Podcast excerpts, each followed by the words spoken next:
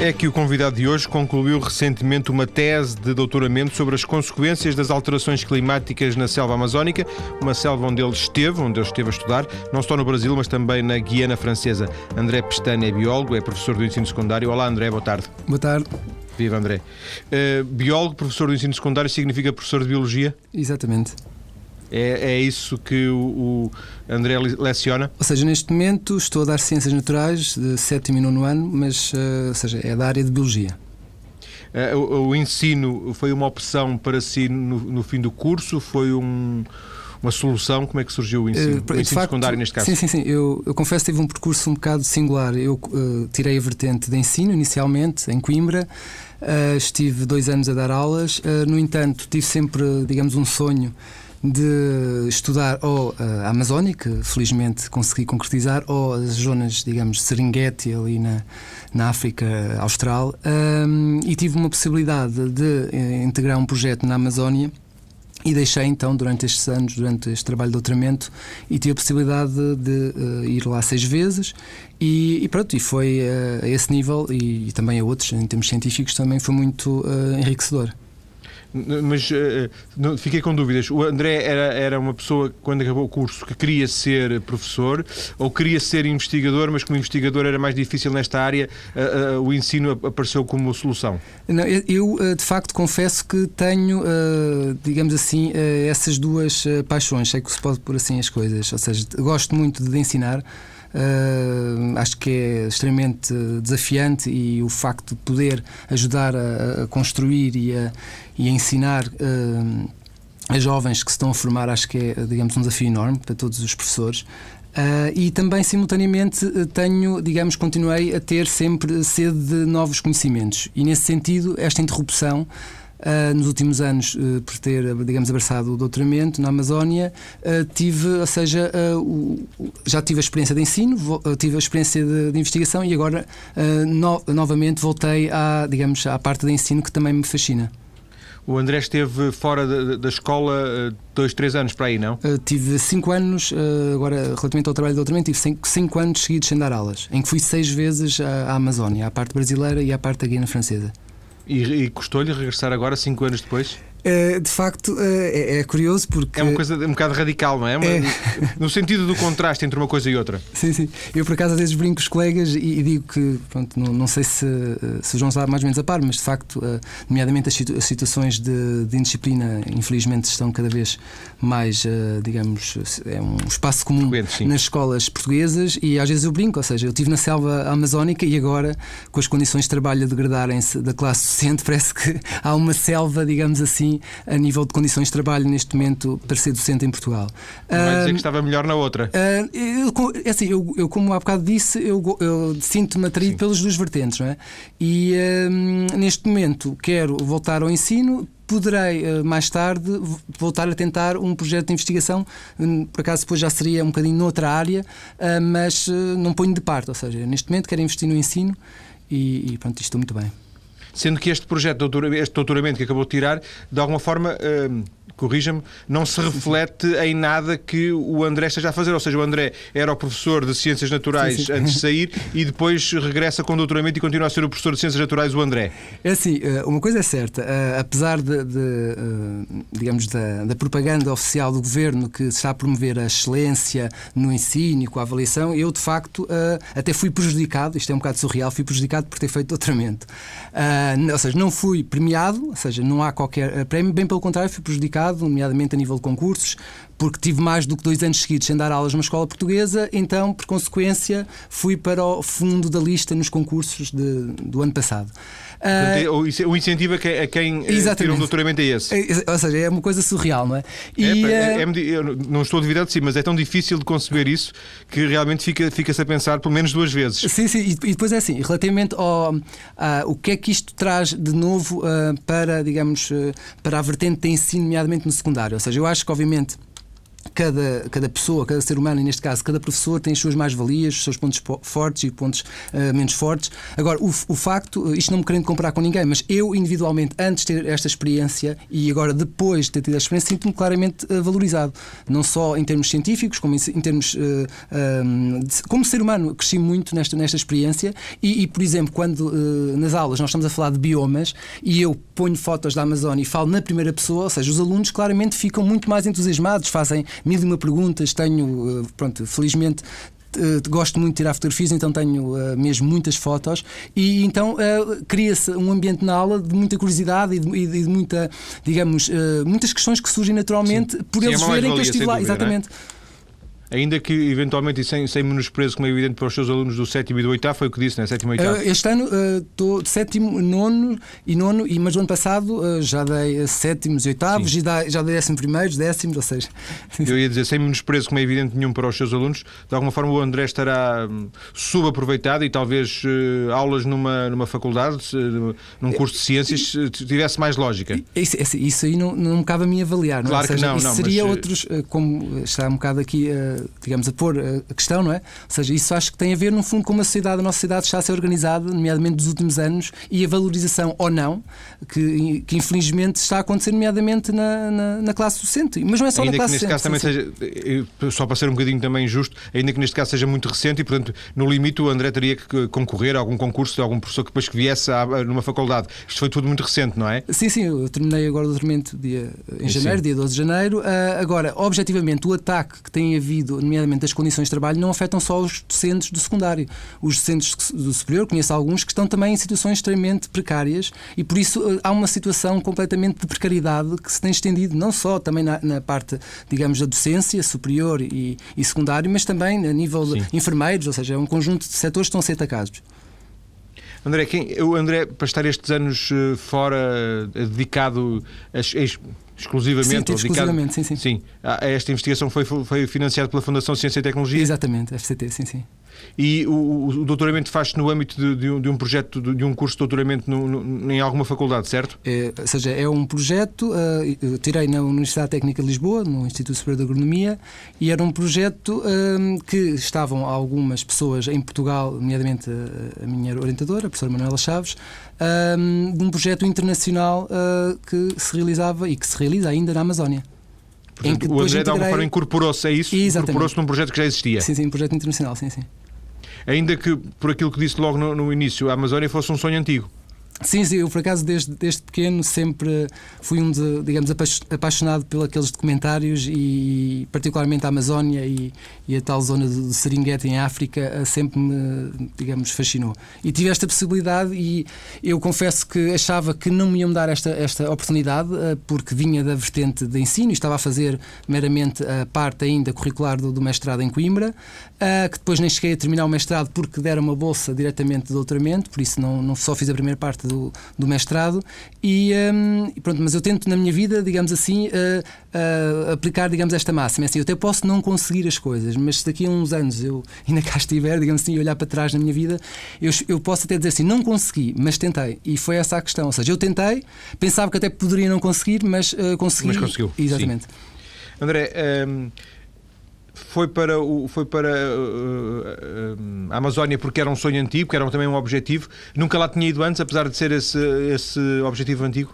Não, foi a primeira vez e, e de facto, uh, para, digamos, um europeu, não é? é? é? de facto uma experiência incrível. Ou seja, eu cheguei a Belém do Pará, digamos, na foz do Amazonas, e é incrível o, o choque, digamos, a 90 e tal por cento de umidade, as temperaturas a rondarem sempre perto dos 30, 29 graus e parece que entramos numa, numa estufa, uh, e, e, mas não passa, não é? Ou seja, é, na estufa nós entramos, sentimos aquele calor e depois saímos, ali é, é constantemente. E depois, a nível de uh, cultural, as, as, lendas que ouvi, a nível gastronómico, comidas que seriam impensáveis, eu, eu, mesmo nas zonas mais a sul, que eu tive também a possibilidade de, de passar, tipo Rio de Janeiro, não tem, digamos, ainda não chegou muito a estas comidas que eles chamam as comidas dos índios, não é?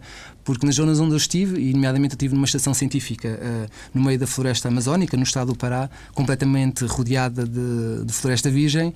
E, uh, ou seja, nós comemos coisas que, que de facto é incrível. Há, há, umas, confesso que não, não fui um grande adepto, mas outras uh, fiquei mesmo quase, passo o termo viciado, que são coisas deliciosas de, de se provar. E... e já que nos abriu o apetite, então diga-nos o que é que comeu de mais estranho, por exemplo? Sim, sim, sim. é assim. De, de, é assim, eu a nível de, de estranho, digamos assim, mas que achei extremamente interessante, apesar de estranho ao mesmo tempo, é uma erva uh, que uh, estamos a comer e, e, a boca começa, a, digamos, a nossa boca começa a ficar quase que anestesiada. E foi um amigo meu brasileiro que me levou, digamos, a um local para comer isso e ele não me disse. E ele depois começou a, olhar para, para mim e, e, eu de facto notei que estava a sentir qualquer coisa. Depois ele disse: Não te preocupes, é normal. Uh, mas em particular, se, se, passa publicidade, o que me fascinou é, é, o açaí, os meus amigos todos sabem disso. é, é, digamos, é um fruto de de uma palmeira que é uh, completamente delicioso. Ou seja, em Portugal já encontrei, uh, digamos, uma espécie de suco do açaí, mas é muito aquoso. Mas lá no, em Belém do Pará e noutros estados do, do Brasil, no norte, mesmo na zona da, digamos, da floresta, aquilo é muito, muito viscoso e é completamente delicioso. Aquilo gelado com uh, açúcar e uma farinha de, de tapioca, é, é, pelo menos para mim, é completamente delicioso. Inicialmente estranhei, confesso, mas é quase a, a frase: primeiro estranha-se, depois entranha-se. É completamente delicioso. E é muito saudável. A, açaí, não é? é açaí. É com, com é... E com C de cedilha, é isso? É, sim, sim, exatamente. Açaí. Os, eu acho que a maior parte dos brasileiros conhece uh, e outras pessoas também que eventualmente sim, já passaram. poderemos cada vez mais Podem investigar na internet, é mesmo. Sim, Existe. Sim. André, um, disse que haveria hipótese de, de, de, voltar à investigação, talvez fazer um, um pós-doc, um pós-doutoramento. Exatamente, sim, sim. Uh, ainda não saiu de uma, já, está, já se está a meter noutra ou não é para já? Uh, não, não, confesso que ainda não é para já. Uh, ou seja, eu tenho um, um, enorme respeito por todos os cientistas, nomeadamente da área onde eu acabei de fazer o doutoramento, que estão, digamos, a ajudar a, a prever os possíveis efeitos das alterações climáticas na, na floresta, nomeadamente a ver que e a descobrir que algumas espécies serão naturalmente mais afetadas do que outras, uh, mas também ao longo destes anos uh, reforçou um aspecto que, que agora para mim ainda está mais claro, que é se é muito importante isso e tenho uma grande, grande, um grande respeito pelas pessoas que continuam a estar nessa área, uh, eu acho que, pelo menos para mim pessoalmente, isso não me faz nem melhor nem pior do que os outros. Mais do que tentar ver o que é que irá acontecer se as alterações climáticas ocorrerem, eu neste momento, se voltasse para a investigação, e mesmo na, na, escola também tento dar essa, digamos, esse meu contributo, eu quero sobretudo ajudar a que isso não aconteça. Não sei se me faço explicar. Ou seja, Sim. eu acho que como, ou seja, eu vejo que cada vez mais Uh, os problemas ambientais, nomeadamente as alterações climáticas, são muito, digamos, badaladas, uh, têm uma relação intrínseca com uh, a forma como nós, seres humanos, nos relacionamos. Ou seja, as questões sociais são completamente indissociáveis da, das questões ambientais. E eu acho que com uma sociedade como a nossa, que gera injustiças sociais crescentes, cada vez maiores, é muito complicado que depois também as pessoas, nomeadamente as mais pobres, não destruam florestas, não façam determinados tipos de atentados ambientais. Por isso agora... Ou seja, é uma preocupação menos do biólogo, talvez mais do, do, do cidadão, é isso? É, pode colocar assim as coisas, apesar de eu, eu, cada vez mais vejo que as coisas não estão, digamos, em gavetas, digamos sim, assim. Sim. Ou seja, acho que está tudo relacionado. Ou seja, acho que no fundo um biólogo uh, consequente será também um cidadão consequente e, uh, de certa forma, sem se dúvida, puder estudar um sociólogo para tentar perceber as raízes de, desses problemas. André, para fecharmos esta primeira parte, porque o tempo, como é evidente, o tempo voa. Um, Falou-se já aqui várias vezes em alterações climáticas. O André sabe que existe existem pessoas que entendem que não, que não há verdadeiramente alterações climáticas ou, ou que não há razões para temer quaisquer alterações climáticas. Um, como é que vê esse tipo de, de abordagem? É assim, hum, na ciência, não é? ao contrário da, da, digamos, da fé, não é? em que ou se acredita, nem que seja esse último argumento, não é?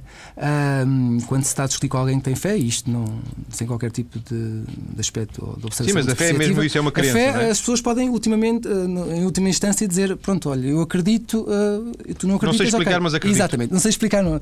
A, a, a ciência, uh, de facto, tem que admitir diferenças, ou seja, mas neste momento, claramente, apesar apesar de haver alguns setores que, uh, mesmo da comunidade científica, mas são claramente minoritários, que têm essa, essa, essa perspectiva. Nomeadamente, e é curioso, para até levando àquela questão que as coisas não são indissociáveis das questões sociais, uh, alguns desses cientistas, uh, no tempo do, do presidente, ex-presidente Bush norte-americano, uh, havia, digamos, alguns apoios, digamos assim, ou pelo menos punha-se essa questão, que muitos desses cientistas pareciam que defendiam, no fundo, a perspectiva do Bush, nomeadamente perante os compromissos de Kyoto, e que oh, isso não está aprovado, por isso podemos continuar, digamos, a destruir. E, mas eu aqui nestas coisas também tento ser muito pragmático. Há diferenças, há vários estudos para todos os gostos, mas a maioria claramente uh, reforça este aspecto que isso está realmente a acontecer. E, portanto, de alguma forma, e só para abrir o apetite para a segunda parte, sim, sim. Uh, na Amazónia o que o André viu uh, confirmou alguns receios? É assim, uh, o, o, estudo que eu estive a fazer uh, tem como base, uh, digamos, outro estudo em que prevê que daqui a cerca de 90 anos, ou seja, no final deste século, do século XXI, haverá em algumas zonas da Amazónia, nomeadamente a zona onde eu estive, a zona leste, perto da foz do Amazonas, haverá uma redução até 50% da precipitação. E, e nesse sentido, uh, os estudos que eu e outros uh, colegas estivemos a fazer era para tentar uh, antecipadamente ver qual será, digamos, a resposta de diversas espécies arbóreas, pelo menos no meu caso de, de árvores, né, árvores jovens, tropicais, para ver, digamos, as respostas a, a, a, pronto, a essa seca. É?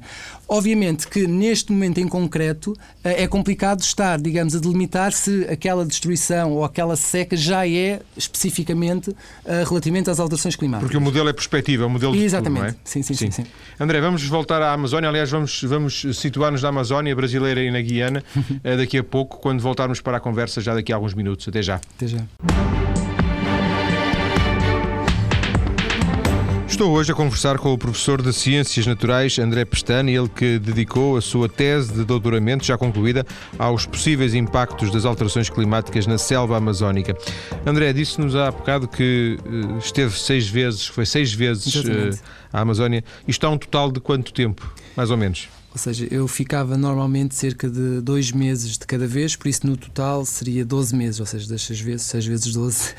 Passou mais ou menos um ano na Amazónia. Exatamente. A Amazónia e noutras zonas também do Brasil, mas essencialmente na Amazónia, sim, sim, sim.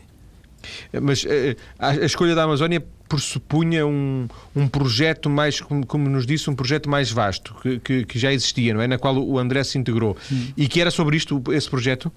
Ou seja, este projeto avaliava não só os possíveis efeitos das alterações climáticas na perspectiva, digamos, em que eu fiz, não é? De, das árvores, mas também das consequências em uh, animais, nomeadamente insetos, uh, e, pronto, e por isso uh, era muito interessante, sobretudo na parte brasileira, lá na tal estação científica, já agora a Estação Científica Ferreira Pena, uh, em que nós estávamos uh, pronto, completamente rodeados da Floresta Virgem e ao final do dia uh, encontrámos na estação e, e, era muito interessante porque trocávamos experiências. Era o, o colega que estava répteis que tinha apanhado uma cobra enorme, ou era o, uma, uma colega que, estava, que estudava primatas, mas que tinha visto, quando estava a estudar os primatas, tinha visto uma onça.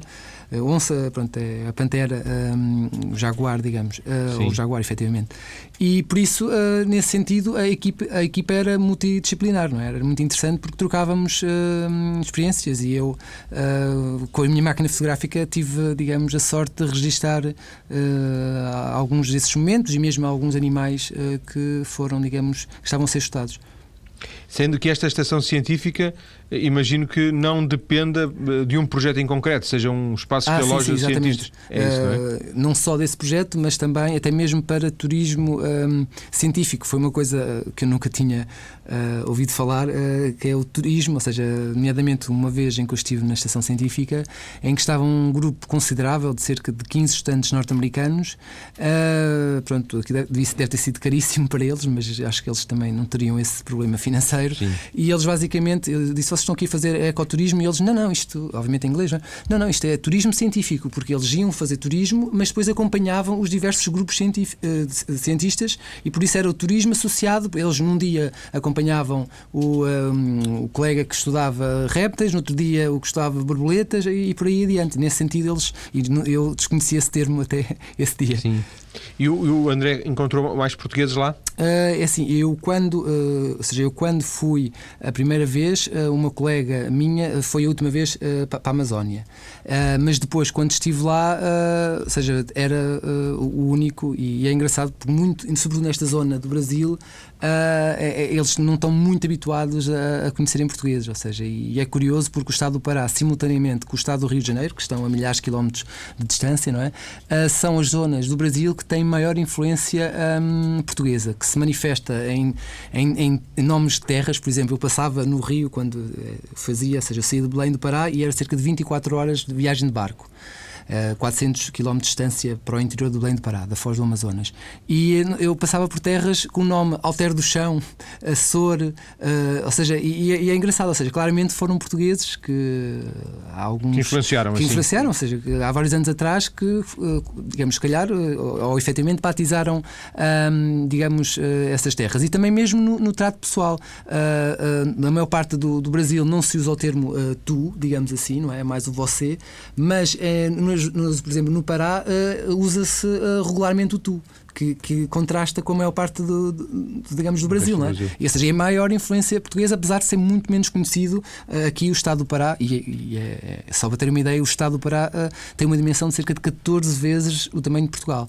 E, e, são áreas e tem cerca de 7 milhões de, de, habitantes e por isso a densidade humana populacional é extremamente reduzida. É muita floresta. E ainda assim, Desculpe, sim, sim, sim.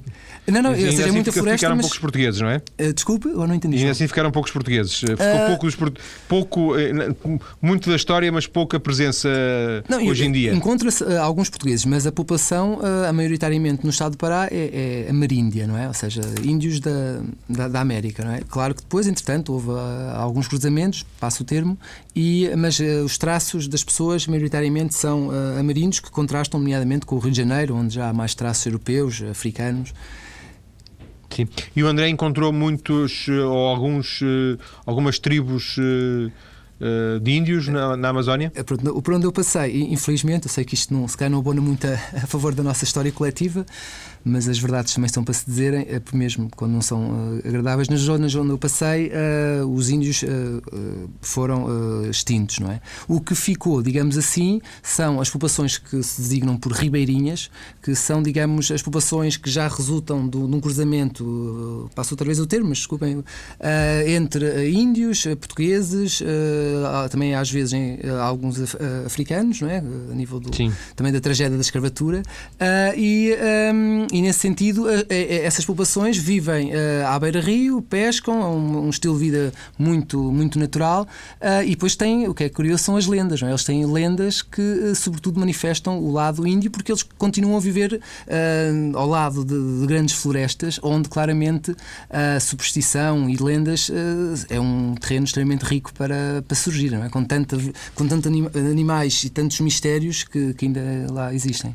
Ainda assim, haverá, haverá tribos de índios na Amazónia sim, sim, que, sim, que o André eventualmente não encontrou porque as suas prioridades científicas não passavam por encontrar provavelmente pessoas, não é? Não é o antropólogo que. Uh, sim, sim, e, e, além de mais é assim, eh, João, eu sei que para nós é muito complicado ter dimensão da área da Amazónia, mas só da parte brasileira, não é? Porque, o, para terem uma ideia, o, o, a floresta amazónica está, digamos, na, em vários países da, da América do Sul. O Brasil é o que tem a maior parte, mas só na parte brasileira a área de floresta amazónica, pelo menos inicial, porque infelizmente já foi muito destruída, mas inicialmente, para terem uma ideia em termos de área, era cerca de 40 vezes o tamanho de Portugal. 40 vezes. Acho que assim talvez os sim. ouvintes possam sim, ter maior dimensão. Mas isso era no início, agora infelizmente está muito destruída.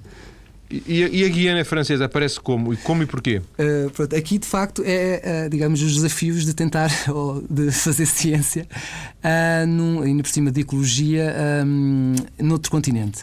Uh, aqui o que surgiu foi um problema de, um, digamos, burocrático, ou seja, as determinadas entidades do Brasil, apesar de eu estar inserido no tal projeto internacional, para ter uma ideia, eu tinha um aparelho que media as, pronto, as trocas gasosas, a fotossíntese, Uh, e esse aparelho custa cerca de 40 mil euros. E os brasileiros uh, tentaram uh, taxar de cada vez que eu fosse uh, a partir de determinada altura, ou seja, eu consegui a primeira vez ainda sem qualquer tipo de imposição, mas a partir da segunda vez, se calhar eles viram que havia uma possibilidade de tentar sacar uh, algum dinheiro, então tentaram que eu, cada vez que entrasse no Brasil com esse aparelho, pagasse, para terem uma ideia, cerca de 6 mil dólares por cada vez. Obviamente que eu expus isto à FCT e a FCT, eh, compreensivelmente, disse que, obviamente, que não havia condições de cada vez que eu fosse uh, pagar, além das viagens e tudo mais, mais 6 mil uh, dólares. Nesse sentido, uh, tentei arranjar uma, um plano B, não é?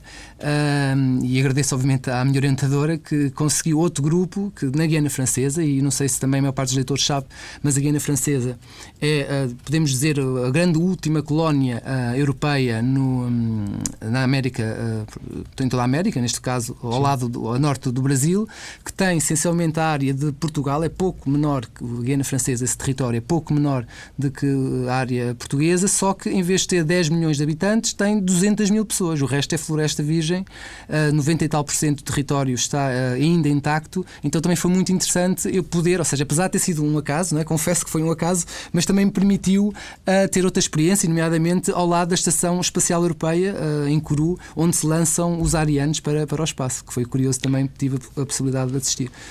Então o André o que fazia era, em vez de, de, de entrar, no Brasil, entrar na Amazónia pelo Brasil, entrava pela Guiana Francesa? Eh, depois, era a partir isso? de determinada altura, porque, João, estas coisas, uh, uh, digamos, nós sabemos como é que são os países latinos, não é? em termos de, de dar uma resposta uh, depois de processos, de, para ver quanto é que era o peso do aparelho, o valor, isto demorou algum tempo.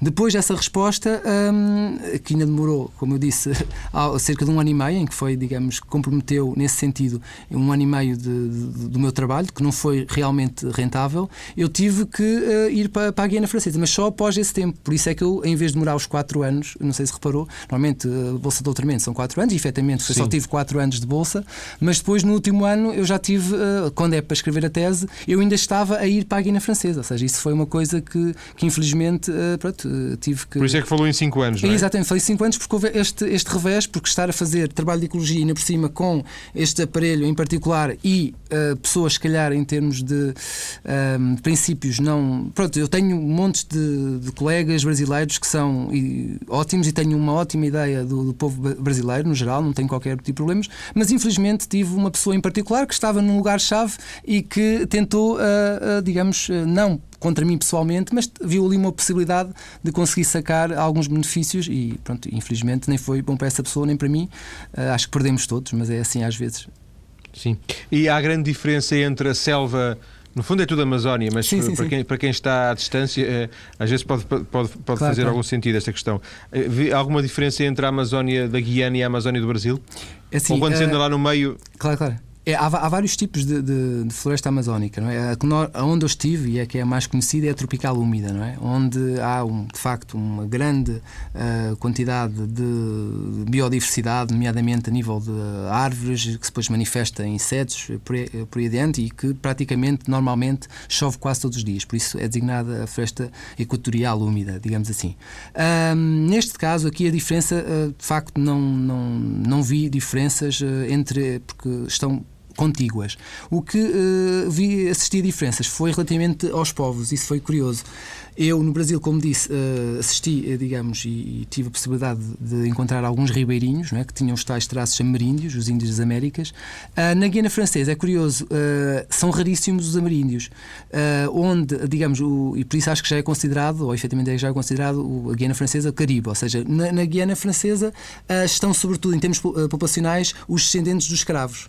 Ou seja, a população já é claramente uh, com, uh, negra. negra, não é? E por Sim. isso uh, é, é, curioso essa, essa, essa diferença entre, o, ou seja, numa área relativamente próxima e em termos de povos ser completamente diferente.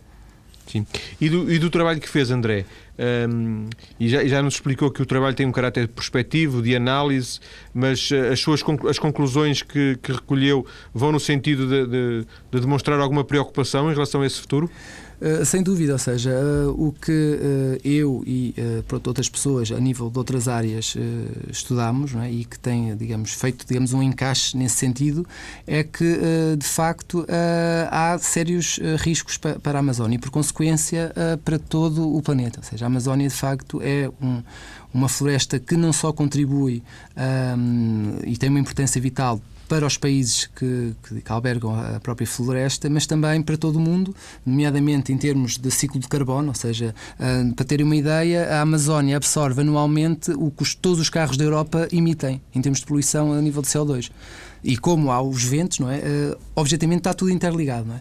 Sim. E nesse sentido uh, reforça que de facto a biodiversidade vai ser comprometida com uma redução da precipitação de, em termos de chuva e que Caso isso... se confirme essa previsão. É? Exatamente, é? sim, sim, sim, sim. E, portanto, é, é, haverá. Um, um, certamente algum tipo de suporte científico para que se faça uma previsão a, a, a, a, tanta, a tão grande distância, há 90 anos, sim, no sim, sentido sim. dessa redução tão significativa de precipitação, de 50%. Obviamente, é? obviamente que, como eu há bocado disse, a nível de ciência, as coisas poderão uh, mudar, ou seja, não há, digamos, uma. não há dogmas ou pelo menos não deve haver. Ou seja, quando há dogmas na ciência é porque temos uh, algum problema sério. Não é? E nesse sentido, poderá daqui a 30, 40 anos vermos que se calhar que a redução nem é 50% como uh, atualmente se pensa, mas poderá ser 30% ou 20%, Sim. como também poderá ser 70%. Ou seja, mas já dá uma ideia, digamos assim, do que uh, poderá acontecer. E os brasileiros estão preocupados com a sua Amazónia ou, como vai, vão chegando aqui à, à Europa. imagens de que de alguma forma eles estarão, estarão a aproveitar o petróleo deles da, da melhor maneira, ou da melhor maneira, ou, ou seja, da máxima maneira.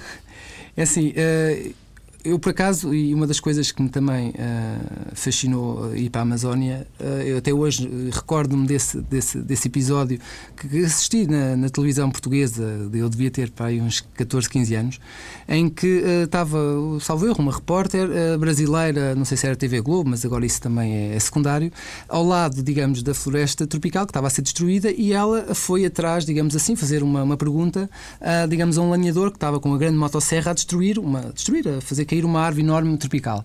E ela chegou ao pé, como os brasileiros chamam do peão, não é? Da, da pessoa que está ali com, com a motosserra depois de ter feito cair mais uma árvore. E a brasileira uh, perguntou, digamos, ao tal peão, digamos assim, uh, se não tinha remorsos por estar a destruir um património de toda a humanidade. E que, é, que é curioso, João, é sinceramente, eu, antes dele responder, eu, apesar de só ter na altura uns cerca de 14, 15 anos, eu já estava a imaginar a resposta do, do, coitado do homem, o homem todo suado. E o que ele respondeu foi assim: eu, eu sei, com, obviamente com, com um português chegar muito simples, mas basicamente ele disse uma coisa incrível e completamente verdade, que é uh, eu sei que estou, infelizmente, a contribuir para a destruição deste património que é incrível, mas o que eu sei é que eu tenho seis bocas para alimentar. E se eu não aceito este trabalho, os meus filhos, a minha família fica comprometida. E nesse sentido, eh, isso também eh, vai de encontro àquilo que eh, cada vez mais eu, eu sinto. Mas de alguma forma, isso também é a mesma resposta que, que no Afeganistão dão para, para o cultivo da papoila, não é? Apesar daqui eh, são, são questões eh, muito diferentes. Nós podemos questionar, eh, digamos, ou seja, a droga em si, podemos dar, atribuir-lhe um valor, digamos, correto, incorreto. Terei a minha opinião, se calhar é a maioritária das pessoas, dos ouvintes. Agora, acho que da Amazónia estamos todos de acordo, não é? Ou seja, acho que aqui devia-se. Eu digo o argumento de que eles, eles fazem aquilo para sobreviver. Ah, é? ah nesse dizer, sentido, sim, quando sim, plantam, sim, quando sim, plantam, não claro, é? Claro, claro, claro.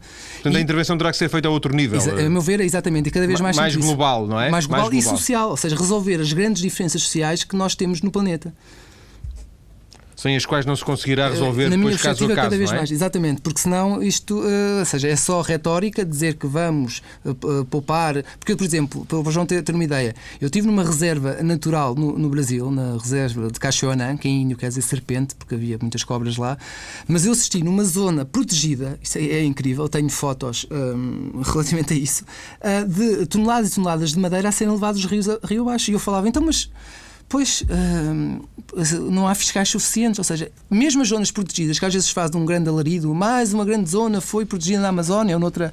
Uh, mesmo nessas, o abate de árvores é, é, real. Exatamente, é real e, e, isso é extremamente grave. E já agora, João, se posso, uh, já que estou aqui a falar nas Sim. fotos, é uma coincidência, mas eu no próximo sábado, dia 17 de abril, e, e já agora em 10 segundos, convido todos os ouvintes interessados ou eventualmente interessados este sábado uh, eu vou, eu vou uh, seja, tenho uma, uma, seleção de fotos da Amazónia, não é? E cada foto sim. tem uma história, porque na primeira pessoa, porque há, há temos, fotos. Temos que apressar, Ricardo. Sim, sim, de, Desculpa, de, de, vários animais. E o que eu queria convidar, eventualmente, a todos os ouvintes, para, se estiverem interessados, a ouvir histórias e fotos da Amazónia, uh, para irem este sábado às 16 horas no Mercado da Ribeira, no Caixo Sodré.